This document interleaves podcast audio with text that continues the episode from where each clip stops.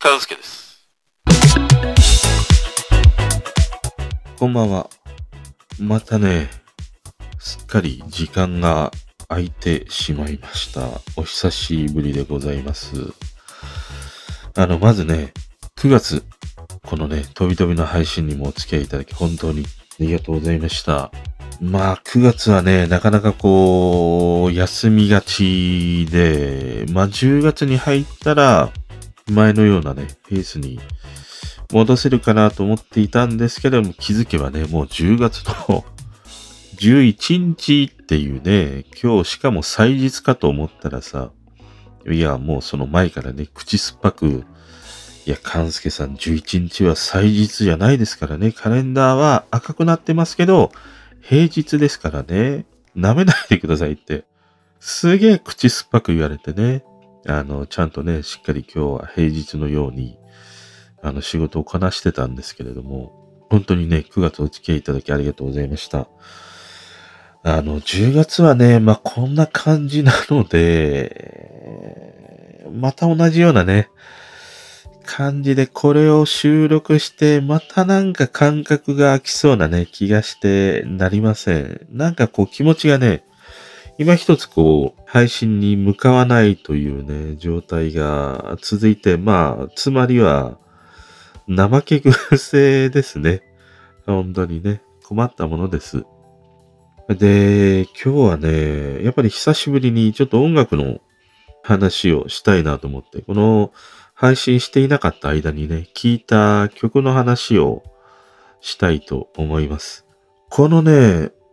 まあ約前回のこの M1 Mac mini の話をしてから半月ぐらい、まあ普通に過ごしてたんですね。映画をよく見たりして、あの、まあ邦画も見たりして、一番はやっぱり007をね、ダニエル・グレイグのものを全部改めて見直して、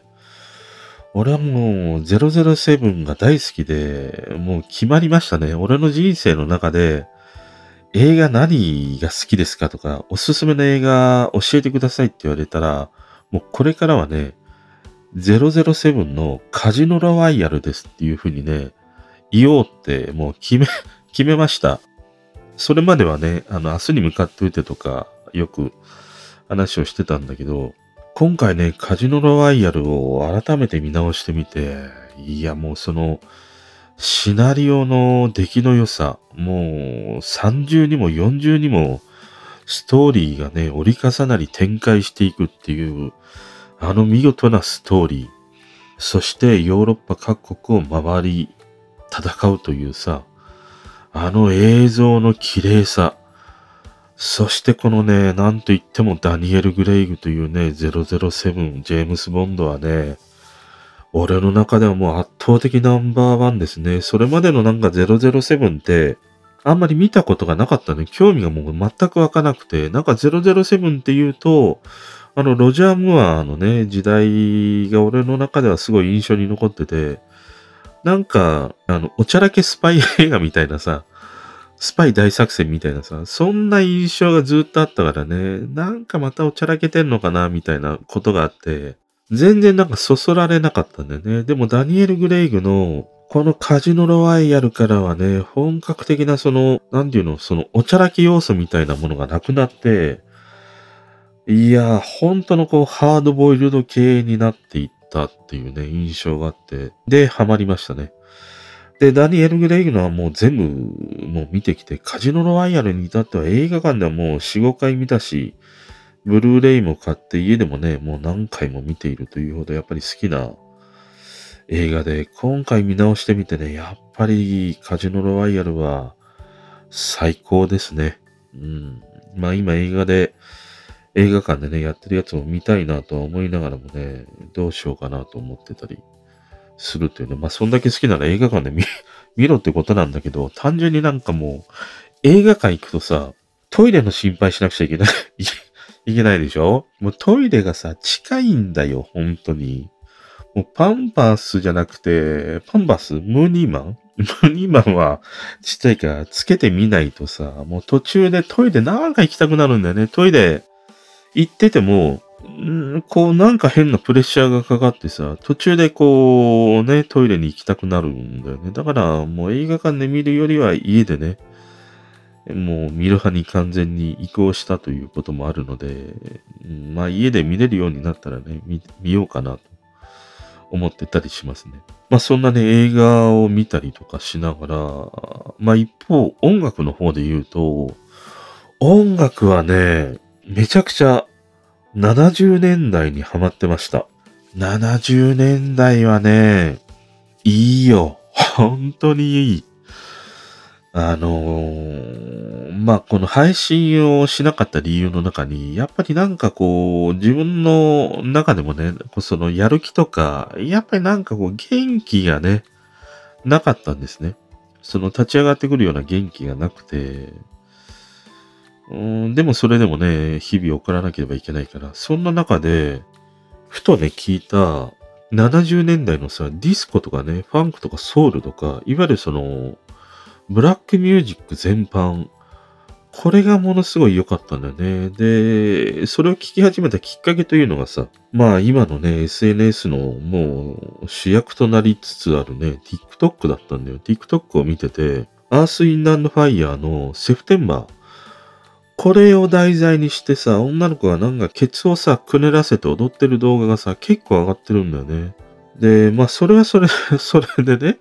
まあ女の子も可愛いなとかさ、思いながら見てたんだけども、でもそれ以上に、このセプテンバーがさ、いや、いい曲だよなと思って、俺世代にとってはもう懐かしい曲なんだけど、今の世代の人にとってはものすごくね、新しい曲としてね、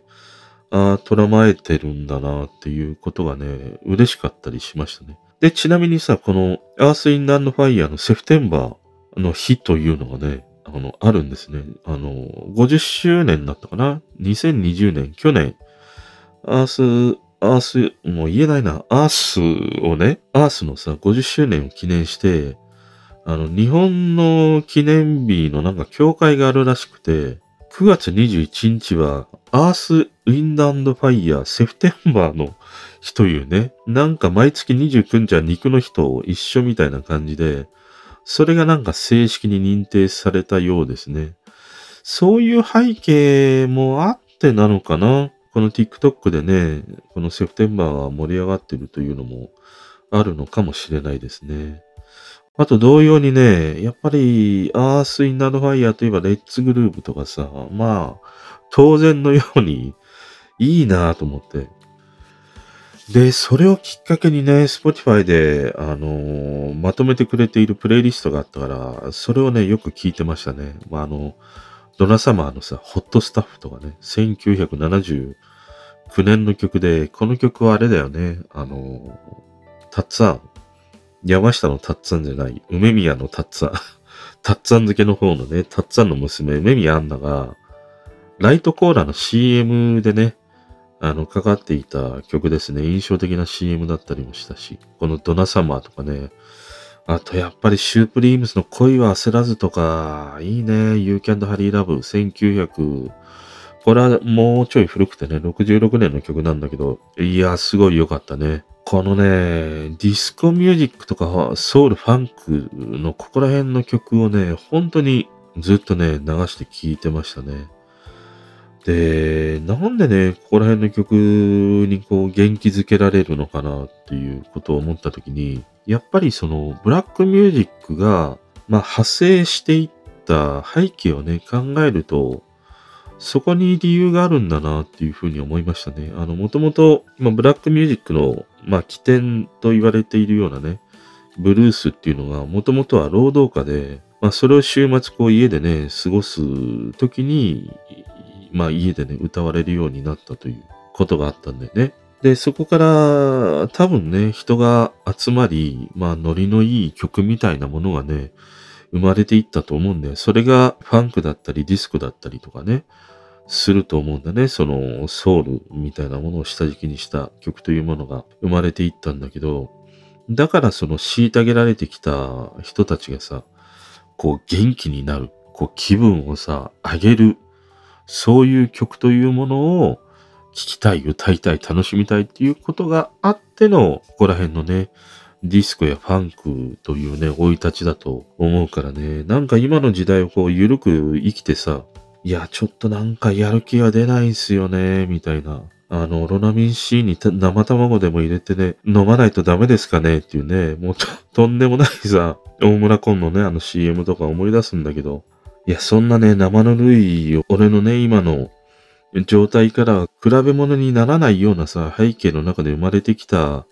ここら辺のね、ファンクやソウル、ディスコだったりするからね。やっぱりその曲の持つパワーというものが、もう全然別次元なんだよね。だから、ここら辺のね、曲を聴くと、すごいね、いい感じに元気になれるということがね、ありました。だから、なんかね、こう元気が出ない時って、割とこうしんみりとしたね、曲を聴いてみたり、なんかこう寄り添う系のね、曲に浸ってみたりとかっていうのがあるんだけど、このね、生きることにたくましい時代のディスコ、ファンク、ソウルみたいなものを聞くとね、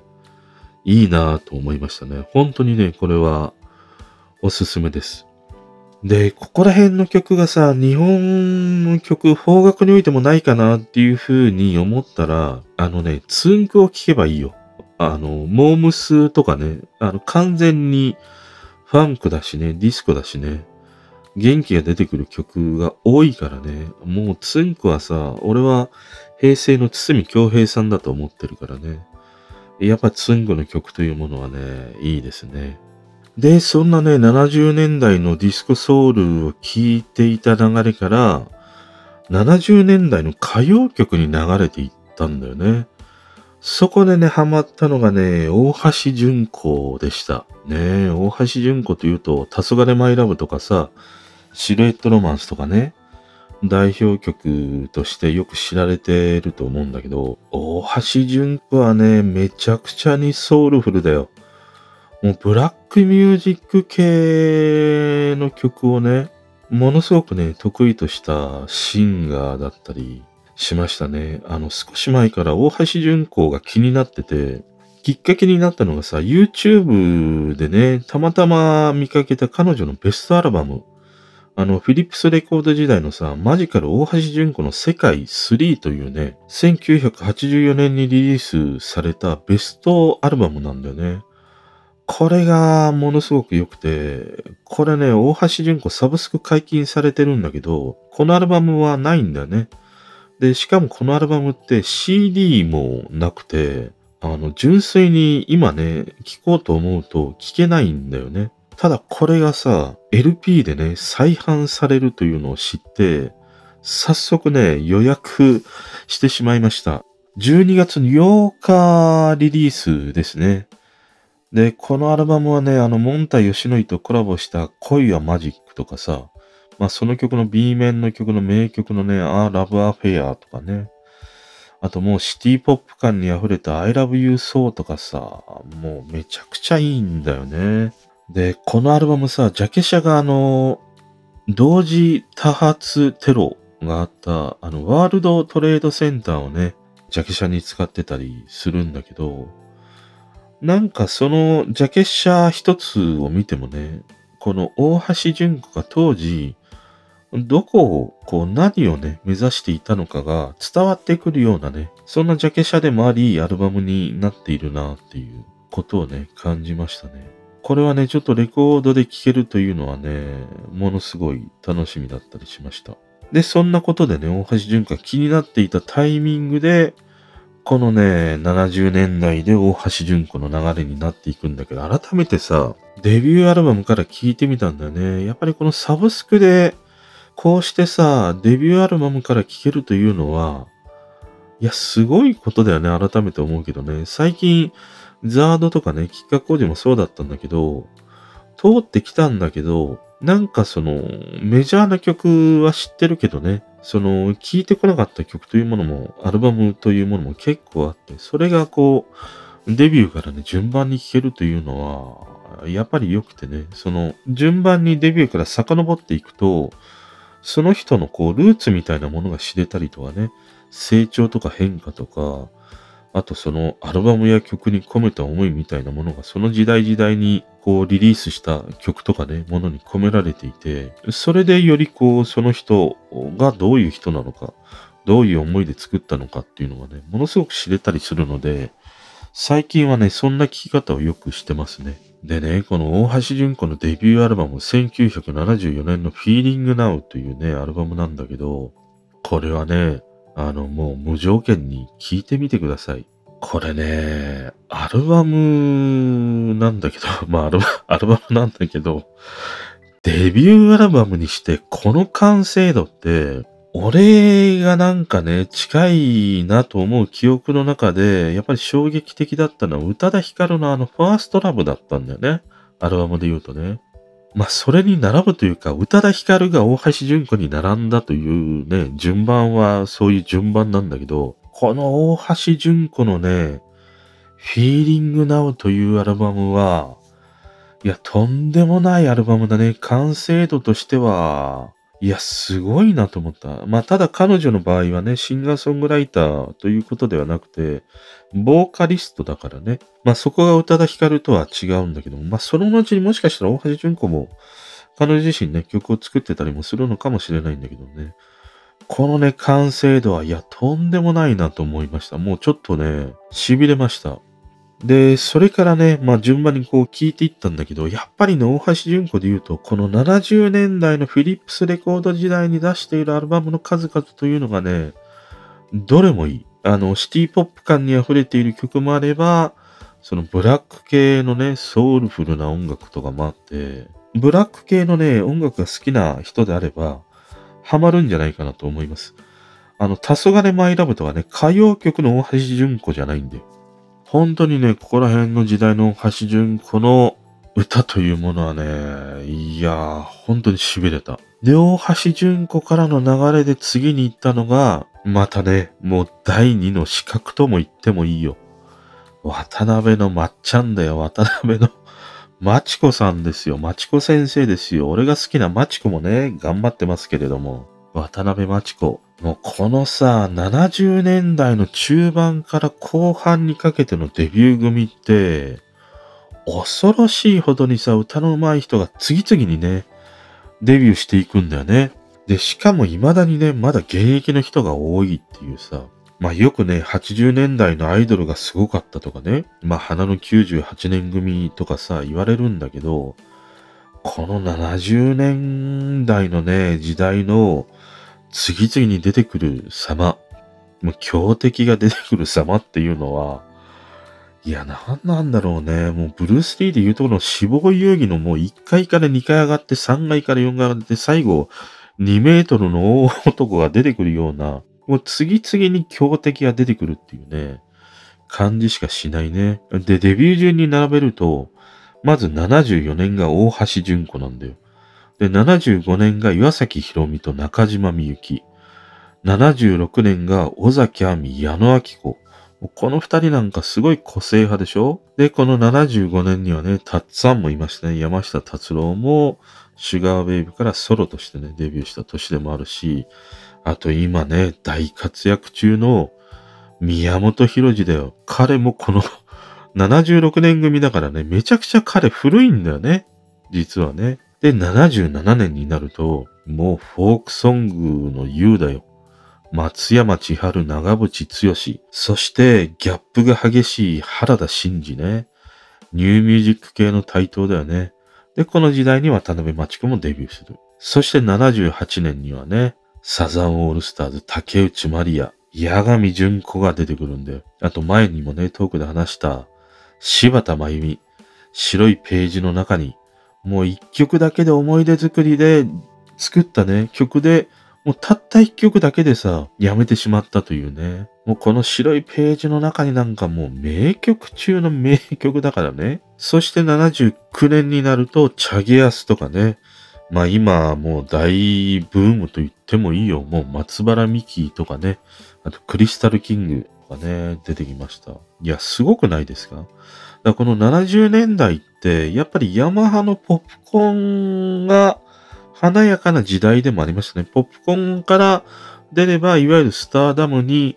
こう、上がっていくというね、そんな時代でもありましたね。で、その下地になったのがやっぱりポップコーンだからみんなさ、歌が上手いんだよ。本当に。もう今挙げた人、一人たりとてさ、いや、歌がなんかいまいちだよなっていう人、みじんもいないでしょ。これがやっぱりすごい時代だなと思うね。だからね、まあ70年代を知らずして、80年代アイドルの台頭の時代とかね、90年代のこう進化の時代だよね。レコードから CD に切り替わっていた時代とかね。いや、語れないなと思いましたね。で、まあ70年代すごいんだけど、60年代忘れてるでしょっていうね、ことも あるんだけど、あの、生まれてないからさ、正直よくわからないっていうのがね、ありますね。60年代ね。ただね、60年代、この時代もね、俺が知ってるので言うと、一番感動したというのはね、シティポップってあるでしょ？まあ今、密かなブームとしてあるシティポップ。実はこのシティポップの原点となるものはもうすでに60年代にあったんだよね。いわゆるシティポップって70年に入ってから、たっつぁんのシュガーベイブとか大竹栄一とかね、南吉高という風に言われてるんだけど、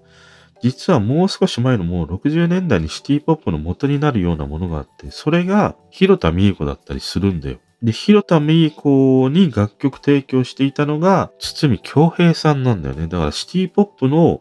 本当の原点中の原点で言うと、俺はね、京平さんだと思ってますね。で、このさ、広田美恵子はね、いいんだよ。まあ、佐渡のね、桑田さんとか多くの、あそこら辺の時代の人たちが、もう広田美恵子を崇拝していたのと同様に、あの気持ちがめちゃくちゃにわかる。広田美恵子の渚の噂。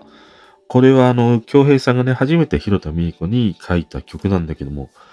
この曲もいいし、あの、広田美恵子で言うとね、マイメモリーっていう曲があるんだよ。これ、映画ドーベルマンデカの主題歌になった曲で、あの、千葉、千葉さんだね、この間亡くなってしまった千葉真一主演のドーベルマンデカというね、映画の曲があるんだけど、このね、マイメモリーとか聞くと、いやもうクラクラするから。で、しかもこれって、作詞作曲ともに広田美恵子自身だからね。いや、すごい人だったんだなと思ってね。広田美恵子はなんか、掘ってみたいなと思いましたね。で、ちょっとね、だいぶ話が逸れてしまったんだけど、まあやっぱり60年代があり、70年代があり、今にね、続いてるということですね。でね、渡辺真知子なんだけど、大橋純子同様にさ、渡辺真知子の代表曲といえばデビュー曲の迷い道とかね、カモメが飛んだ日という風にね、立て続けなヒットでね、その印象が強いんだけど、渡辺真知子といえばね、やっぱり3枚目のシングル、ブルーなんだよ。これこそがね、俺は渡辺真知子なんだなというふうにね、思うね。で、案外さ、このブルーっていう曲、あのー、聞いてはきたんだけど、忘れてる人多いように思うんだ。俺もちょっとね、忘れてましたからね、たまたま、ラジオ聴いていてね、流れてきて、ああ、この曲あったよなと思って、いや、すげえいい曲だなと思って。で、このブルーっていう曲ってさ、もうさ、イントロからして思い描く色というのが青しかないっていう、そういうイントロなの。で、そこからの、この渡辺真知子がさ、カモメが飛んだ日とかでね、歌い上げるあの熱唱スタイルから、すごくね、静かにこう、ある種こう、したたかにね、歌い上げていくという、このブルーはね、いや、ちょっと参りましたっていう感じだね。本当にこのブルーの世界観を、あの渡辺真知子が見事なまでに、こう、色とね、あの歌い方というもので表現してるということはね、いや、すごいと。で、このブルーっていう曲って、あの、松任谷由実とかね、矢野明子もやっぱり絶賛していて、矢野明子に至っては彼女もカバーしてたりするぐらいだからね。やっぱり俺はね、このブルー、もう名曲中の名曲だよなと思いましたね。でさ、渡辺真知子と来たら次必ず来るのが、矢上純子だよ。ねえ。渡辺真知子がデビューした1977年、その翌年78年にデビューしたのが矢上純子だからね。もう大変な時代だよ、本当に。で、八神純子と渡辺真知子って、なんか、系統で言うと似てるように感じるんだよね。その、お互いにシンガーソングライターだし、まあ、ハイトーンが魅力的な歌い方とかね、その当人同士はそう思っていなかったとしても、周りにいた大人たちは、やっぱりライバル視してたと思うんだよね。そんな八神純子がさ、1980年にミスターブルー私の地球っていう曲をさ、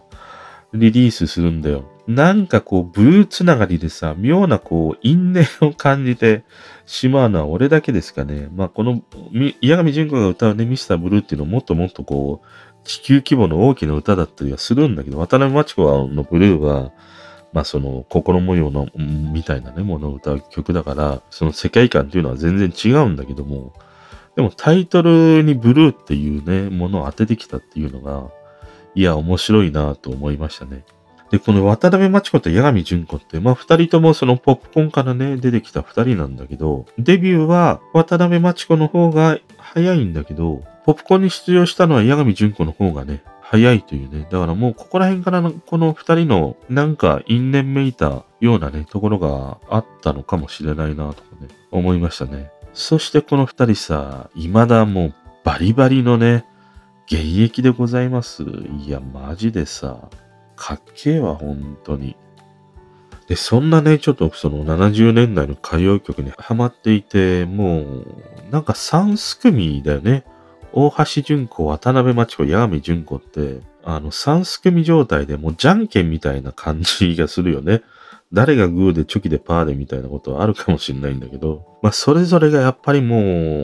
魅力的でね、最高なミュージシャンだなと思うね。まあこの3スクみたいなことで言うと他にもいたよね。松任谷由実と中島みゆき、竹内まりやとかもね、よく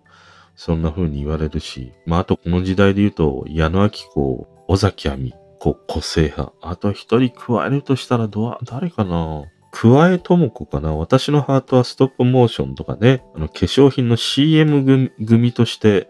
この3人が挙げられるかもしれないね。あとなんかこう闇系みたいなことで言うとさ、山崎箱とかね、あと森田道治。あと一人で言うと、まあ闇まではいかないけども、久保田咲もやっぱりちょっとこう、影があるようなね、印象だったりするからね。まあそんなこの、なんか三すくみがね、台頭していたという時代だったなと思うね。あともう一つすごい特徴的だなと思ったのが、この時代さ、いわゆるその歌い上げる系というのかな。その魅力的なハイトーンがヒットの要因にあった時代だなっていうことを思ったね。で、この大橋純子とかさ、渡辺真知子、八神純子、この3人以外でも言うと、クリスタルキングとかもそうだったしね。あと、チャゲアスも入るように思うしね。あとね、松山千春もそうだったりしたからね。だからここら辺のね、歌い上げる系、ハイトーンが綺麗系というのがもう必須な時代でしたね。あともう一つ思ったのがね、その個性的なミュージシャンが多かったなと思うね。あの、和製クラプトンと言わしめた柳ジョージでしょで、それにこう炭酸を入れてポップにした感じというのが、サザンの桑田佳祐とかね、あとギャップが魅力的だった原田真二とかさ、クリスタルキングなんかで言うと、田中正幸のね、あのハイトーンがよく取り上げられるんだけども、もう一人のさ、裏切りののね、あのムッシュ吉崎とかさ、もうめちゃくちゃ歌うまいしね、個性の目白押し状態だったなって思うね。だからね、この70年代あたりの音楽を聴いてて思うのは、やっぱりその時代時代の、こう、世の中を反映しているなっていうことがすごくあって、例えば、60年代は安保闘争の時代で、まあ、フォークのね、時代だったりしたでしょ ?60 年代、70年代初頭とかね。いわゆるその、湿り気がすごい みたいなさ、なんかジメジメしたね、感じのフォークの時代で。で、70年代に入ると、やっぱりなんかこう、アメリカに憧れていた時代という感じがするよね。あの、さっきの大橋純子のアルバムのジャケシャーにもあるように、なんかこう、アメリカを目指すみたいな、そういう流れがあって。で、80年代に入るとアイドル台頭の時代でね、まあテレビも音楽ももう何もかも元気があった。もうバブル期でもあったからね。元気がある時代だったなっていう。で、90年代に入ると、一番その CD セールスがね、華やかな時代で、ミリオン、ダブル、トリプルというね、もうわけのわからない、今の時代なんかで言うと、一桁万枚売れてさ、いや、なんかオリコンなのか、ビルボードなのか、ランキングの1位に並ぶような時代にあって、いや、100万枚、200万、300万枚という時代だったりしたからね。で、まあ今のね、現代になると、サブスクとか YouTube で音楽を聴く聞き方になって、やっぱりその音楽を聴く環境がこう移り変わりね、また世の中がこう変化していくことで、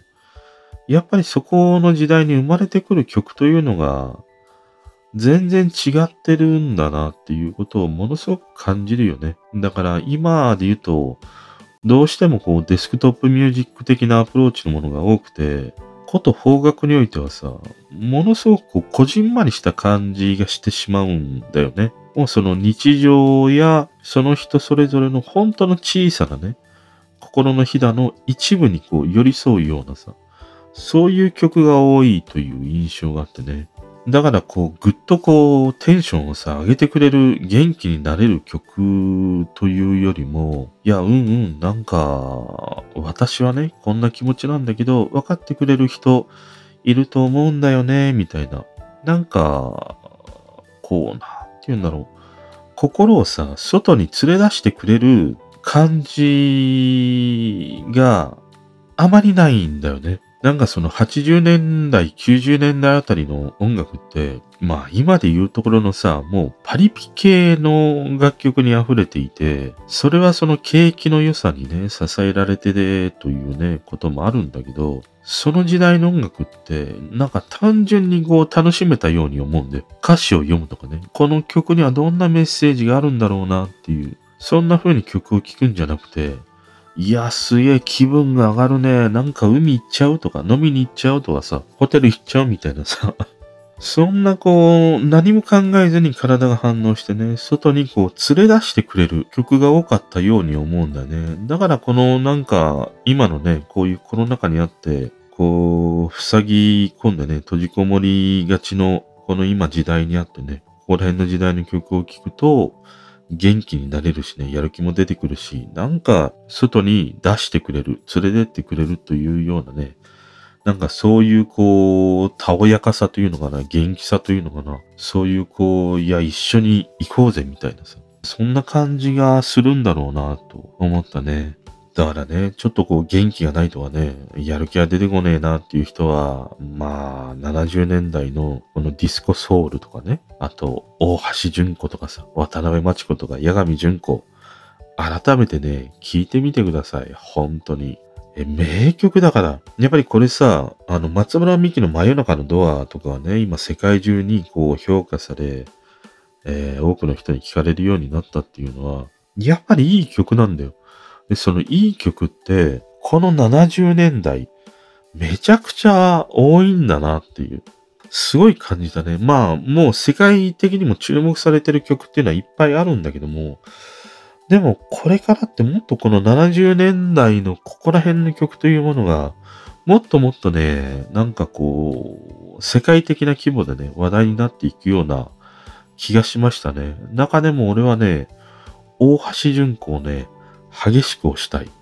めちゃくちゃに痺れました。いや、この純子つながりで言うと、桜田純子いいからね。桜田純子が歌う中島みゆきが楽曲提供した曲、いいよ。本当に。驚くほど。なんか、中島みゆきが提供したのって、まあ、最近というかね、この現代で言うと、なんか工藤静香という風に言われてるんだけど、中島みゆきの楽曲を歌わせたら一番しっくりくるのは、実はね、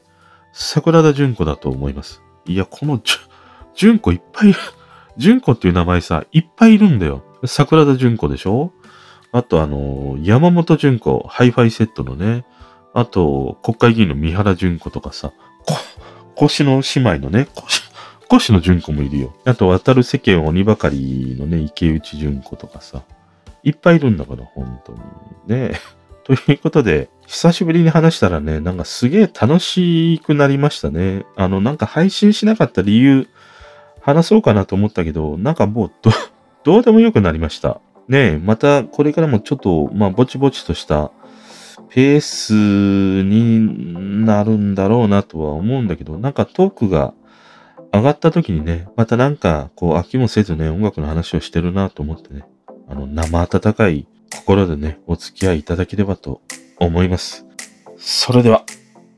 聞いてくれてる人と繋がりたいから、番組フォローされたら嬉しいし、Twitter もフォローしてほしい。俺の知らない曲とか教えてもらいたいな。今日も聞いてくれてありがとう。